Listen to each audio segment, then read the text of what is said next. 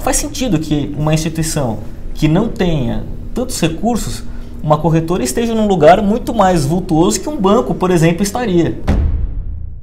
Porque nem sempre quando uma corretora quebra, quer dizer que ela é insolvente, ou seja, ela não tem dinheiro. Às vezes uma instituição financeira ela, ela, ela é fechada porque tinha operações regulares, porém ninguém vai tomar um prejuízo.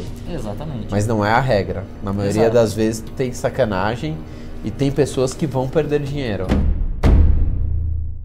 Agora eu quero saber quais são as dicas básicas eh, ou para eu não entrar numa instituição financeira que pode ser que quebre, ou se eu já estiver dentro, qual que é o momento que você falou, opa, melhor sacar o dinheiro, melhor se prevenir do que remediar e ter um problema. O que, que você que atuou dentro pode dar de dicas? Bilionários, o terceiro e último vídeo da nossa série. O que, que acontece se a instituição financeira onde eu tenho o meu dinheiro quebrar? E agora a gente vai falar sobre corretoras de valores, né? Quando a gente quer escolher uma corretora de valores, beleza, eu deixei lá o meu dinheiro, tá na conta da corretora ou tá em ações. E se essa corretora quebrar, tava acontecendo coisas que eu não estava sabendo e ela quebrar. Antes da gente começar aqui o assunto com o Dr. Marcelo Mossi, obrigado por ter vindo. Prazer. Para quem não sabe, Dr. Marcelo é nada mais, nada menos do que o homem que é chamado pelo Banco Central para intervir dentro dessas instituições financeiras e ver o que está acontecendo e tentar salvar as instituições ou liquidar, né? Fechar as portas e pagar quem deve. Ele entende só um pouquinho, né? Atuou só em algumas instituições financeiras poucas. Antes da gente começar, já se inscreve no canal.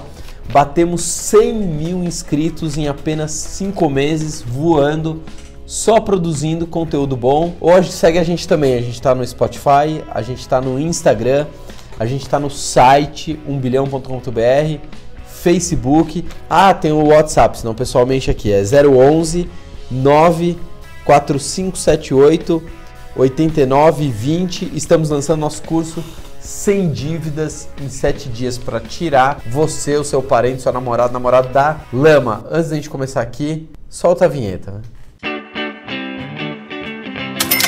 Doutor Marcelo, antes da gente começar, eu sei que se você não estiver atuando dentro de uma instituição financeira, a gente pode te contratar. Por exemplo, a corretora de valores quebrou, eu tinha dinheiro lá dentro, eu posso te ligar para você me ajudar a recuperar o dinheiro. Posso. Como que a gente entra em contato com você? Bom, pode ser pelo endereço do escritório na internet, o www.mostraadvocacia.com. Pode ser pelo telefone, o 3812 8040 011. Pode ser pelo e-mail também, contact.mostraadvocacia.com. Agora vamos começar aqui o assunto sério. A gente viu que nos últimos anos diversas corretoras de valores quebraram. Inclusive tem uma nesse momento que está quebrando, que acho que você está até atuando né, nessa quebra dessa corretora. E a gente fica com medo. Pô, eu tenho meu dinheiro lá na corretora de valores. O que acontece com o meu dinheiro? Como que eu consigo saber se essa instituição pode quebrar ou não. Tem FGC? Não tem FGC? Tem alguma garantia da bolsa? Como é que funciona as garantias? Como é que funciona a falência de uma corretora de valores e como é que eu consigo me prevenir dessa falência? Pode começar a sua aula. Imagina, obrigado. Eu acho que uma forma de você atentar, de forma, né, pensando então na prevenção, aí depois a gente fala da quebra. Uma corretora é um conceito que é o seguinte, né? A corretora ela é uma mera intermediária. Certo. Então não faz sentido que ela tenha no caixa dela uma grande quantidade de recursos. Certo. Logo, se ela não tem no seu caixa uma quantidade tão grande de recursos, pode ser estranho, eventualmente, o lugar onde ela está. Não faz sentido que uma instituição que não tenha tantos recursos, uma corretora esteja num lugar muito mais vultuoso que um banco, por exemplo, estaria. Você diz assim, uma corretora que está num prédio muito chique e que não é uma corretora tão grande, acende uma luzinha amarela. De onde que vem esse dinheiro tendo que ela é diferente de um banco? Ela não tem dinheiro lá que é dela, né? que é tomado pelo investidor, passado a propriedade para um banco, que é tecnicamente o que acontece, ele Aham. pode trabalhar. Uma corretora é uma mera intermediária. Esse recurso não é dela. Da onde vem tanto recurso, né? Tá, das taxas de administração que ela cobra? Veja, isso é uma regra? Não. Mas acho que é um ponto que pode ser atentado. Eu, pelo menos, observaria. Esse é um ponto. Bom, aí se você tem o caso de uma corretora é, que sofre aí um regime é, do Banco Central, diferentemente das instituições financeiras, Sofre uma intervenção. uma intervenção ou uma liquidação, Tá. por exemplo, você não vai ter a figura do FGC. Mas você tem um mecanismo que é um mecanismo. FGC não existe para corretora, só não banco. existe para as corretoras. Perfeito. Só banco. Tá. Mas você vai ter um mecanismo oferecido pela bolsa, que é o MRP, Que significa? mecanismo de ressarcimento de prejuízos, Perfeito. e que tem por objetivo funcionar mais ou menos como funcionaria o FGC numa Tá. instituição, só que para um ativo específico, que é normalmente o ativo das corretoras, ações. Então, Quanto de dinheiro o MRP vai me ressarcir? Até quanto? olha, se não estiver me falhando a memória, 250 mil também. Tá, 250 mil. 250 mil, é o mesmo limite que nós temos hoje para o FGC. Perfeito. Até 250 mil, isso você diz o quê? Se eu tiver com dinheiro na conta da corretora, ele serve para isso ou não? Só se eu tiver com dinheiro em ações? Para que, que serve o MRP? serve necessariamente para aqueles ativos que são em ações. Então, na verdade, se aquela custódia da ação naquela corretora teve algum problema. né? Então, ah, se, você, se você conseguir. Isso é, é muito delicado e muito técnico. Se você conseguir efetivamente comprovar que houve o caminho daquelas ações em recursos para dentro da conta da corretora, você pode tentar um, um ressarcimento, mas não é a regra. A regra é que se você teve algum problema com aquelas ações que estavam custodiadas, que aquilo não é real, mas você tinha o registro daquela custódia na corretora, aí sim o MRP vai te indenizar. Traduzindo é o seguinte, eu comprei lá 250 mil reais de Petrobras. Exato. Pelo menos em teoria, pelo menos eu Exatamente. achei que tivesse comprado. Isso. Tive lá o meu registro, tudo bonitinho. Acho que eu tô com 250 mil em ações da Petrobras. Porém, a corretora fez uma fraude Exato. e não tinha registrado esses 250 mil reais. Ou resgatou, por exemplo, essas ações antes e dilapidou o seu dinheiro. Ela resgatou sem, sem o seu Sem consentimento. Falou, ah, vai quebrar mesmo daqui a um mês. Vou resgatar esse dinheiro aqui. Vou mandar, sei lá, vou colocar em criptomoedas, qualquer outra coisa. Exato. Aí nesse caso o MRP fala, putz, sacanagem, a pessoa não tem nada a ver com a história e tá pagando o pato pela sacanagem da corretora. Exatamente. É, É- bem, é bem essa situação. Exatamente isso. Exatamente isso. Tá, agora por exemplo, outra situação. Eu tava com meu dinheiro na conta da corretora. Eu tinha 100 mil reais na conta porque eu ia comprar ações daqui dois dias. E aí? Então, neste caso, ele vai ser um credor quirografário da instituição financeira. Vou entrar na fila? Você vai entrar na fila. Você vai entrar na fila. Porque até você. é, é, até você conseguir entender efetivamente o carimbo daquele recurso que já entrou na conta da instituição financeira e se misturou com outras entradas e saídas de recurso, como que você vai conseguir fazer uma conexão direta de que isso era proveniente de determinadas ações e que Tá. isso fica muito mais, mais difícil de você de você conseguir é, constatar. Nesse caso, você vai ser ressarcido pelos mecanismos das próprias leis do Banco Central, que correlatas ao Banco Central, que se aplicam a instituições financeiras em quebra. Então, no caso, as equiparadas às corretoras. O mesmo procedimento que você teria numa falência do Banco BVA, você vai ter numa, na Um Investimentos, por exemplo. O liquidante vem, instaura uma ordem de credores, estabelece prazos para que você se habilite tudo mais e tal, e aí ele vai te pagar. Tá, mas é uma outra situação. Por exemplo, eu tinha um dinheiro que eu achei que estivesse, né? Achei que, que a corretora tivesse aplicado num fundo de investimento. Pelo menos no sistema eu cliquei em tudo. Não, meu dinheiro está no fundo XPTO. Porém, existiu uma fraude no sistema e esse dinheiro não estava no fundo XPTO. O MRP vale para isso ou não vale? Ele não vale. Perdeu. Perdeu. E nesse caso, Putz. Porque o que acontece é o seguinte, você tem efetivamente, né, aquele, aquele recurso ele foi roubado. E o recurso quando ele é roubado, ele gera, tentando ser o menos advogado possível, Sim. ele gera para aquele que foi lesado o quê? Um direito de ser indenizado. E toda vez que você tem envolvido um direito de ser indenizado, você se enquadra numa categoria específica da lei que trata desses regimes especiais. Você vai virar um credor quirografário, que a gente fala, que é o último da lista.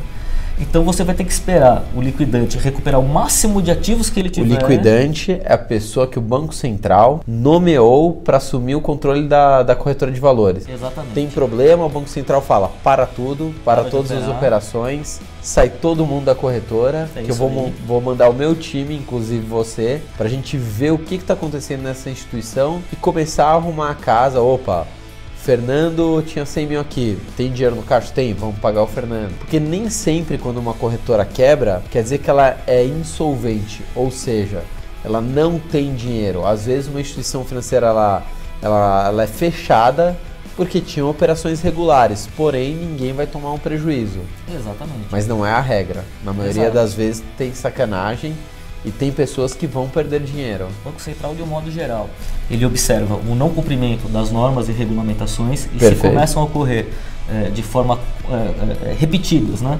essas infrações, ele pode intervir ou liquidar a instituição e quando ele observa um grave comprometimento patrimonial, ou seja, em suma, né, não tem condição de pagar tudo aquilo que ele deve. Os ativos são menores que os passivos. E isso é comum de ver. É o mais comum, é o mais comum. É o mais Agora eu comum. quero saber quais são as dicas básicas eh, ou para eu não entrar numa instituição financeira que pode ser que quebre, ou se eu já estiver dentro, qual que é o momento que você falou, opa, melhor sacar o dinheiro, melhor se prevenir do que remediar e ter um problema. O que, que você que atuou dentro pode dar de dicas? Olha, é, eu entendo que a melhor coisa que pode ter é você ser um investidor chato.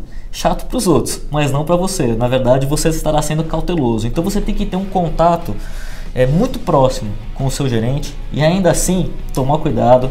Você tem que estar muito atento às notícias do mercado. Gerente pode ser dizer assim, assessor de o investimento. assessor de enfim, investimento, o gerente de uma instituição ou uma Aham. corretora, o seu assessor, o gerente autônomo, aquele com quem por meio da- com quem você conversa diretamente em nome da corretora. Tá. Por exemplo, que você acompanhe as notícias, você começa a sair demais na mídia com notícias negativas. é, esse é um sinal. Nesse casal investimentos estava saindo notícias negativas já na imprensa? Não, você não tinha Não. notícias negativas. Pelo contrário, você tinha ali eles comemorando 50 anos de existência, numa festa que seria enorme. Uma festa de arromba, Numa festa de arromba. justamente para maquiar o que estava acontecendo. Exatamente. No caso aí é muito difícil de um investidor. é, seria muito difícil de um investidor descobrir porque eles maquiaram. Então Caramba, resumindo, a gente tem que É. entregar para Deus e rezar. Eu acho que, eh, na minha forma de ver, de novo, uma opinião muito particular, né, Sim. Fabrício? Ah, você tem que ser conservador. Então busque saber quem está por detrás daquela instituição, se, né, eh, eh, se tem que, quem são os investidores, quem são os controladores, o nome das pessoas que estão por detrás. Quem são as pessoas físicas que estão por detrás do CNPJ? Exato, ou até mesmo as jurídicas, porque pô, né, nós temos alguns casos recentes que, não vou citar nome aqui, mas que a gente sabe que a corretora ela tem uma instituição financeira forte. Tem um banco por trás. Por detrás, Você não vai então- falar que é o Itaú da XP, né? Exatamente. tá.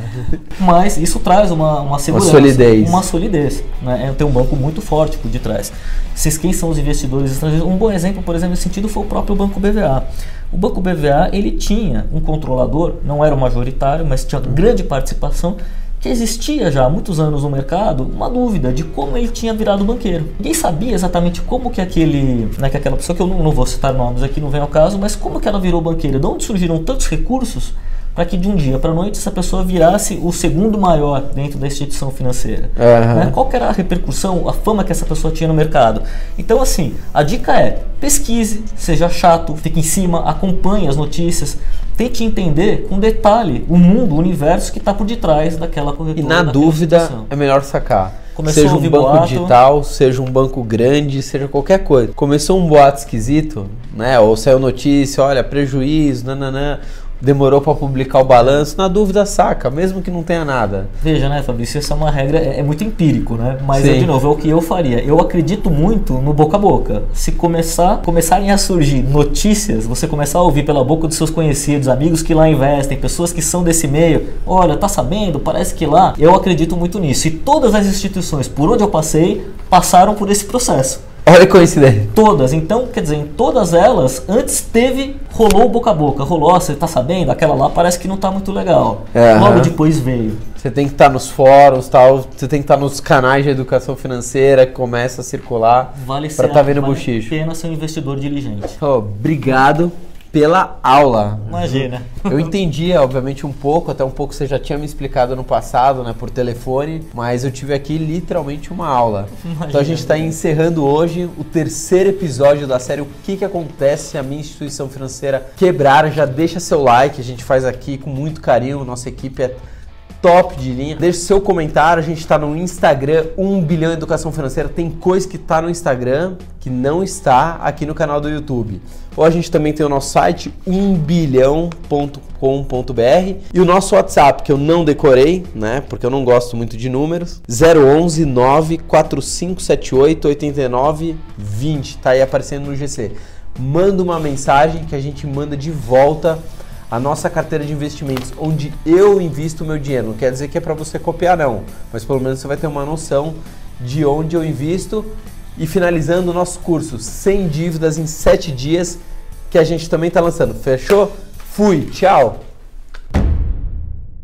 Se você está endividado, mas você quer aproveitar Black Friday, então aproveita Black Friday para sair das dívidas. É por isso que a gente está lançando nosso curso sem dívidas em 7 dias para mudar completamente seu mindset, a sua forma de pensar. A gente vai te tirar das dívidas e você não vai entrar em novas dívidas. Se você quer fazer esse curso, só se inscrever aqui na nossa lista VIP ou se não, ah não, Fabrício, eu quero mais informações sobre esse curso. Ó, clica aqui em cima que a gente vai te dar mais informações. Não deixa a felicidade, aquela ansiedade de comprar alguma coisa na Black Friday só porque tá barato, transformar isso em um problema, em fazer novas dívidas. Fechado? Fui, tchau.